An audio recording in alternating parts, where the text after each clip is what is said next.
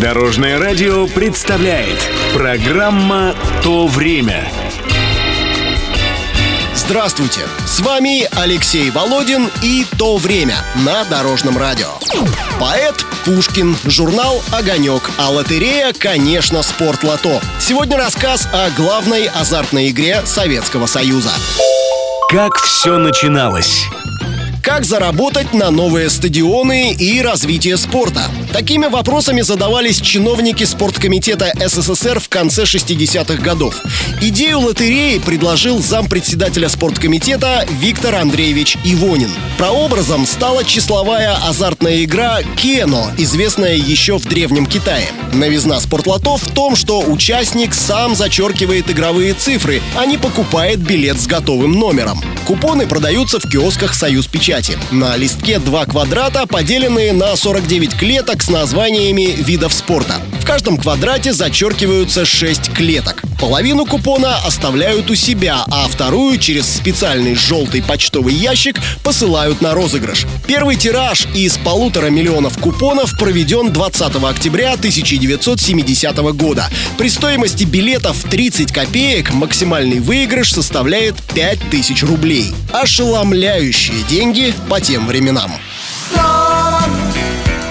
Я рискую, но не сдамся ни за что. Снова я рискую, я играю в спортлото. Внимание! Мотор!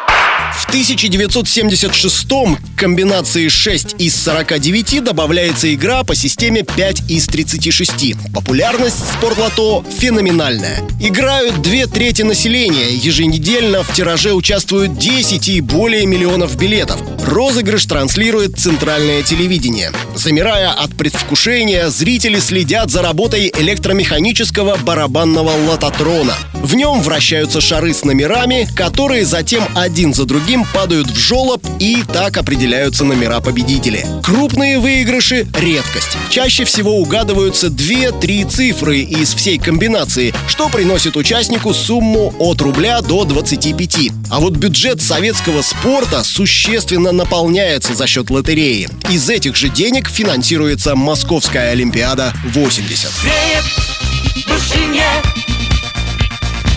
И зовет олимпийский огонь золотой Будет земля счастливой и молодой А что сегодня?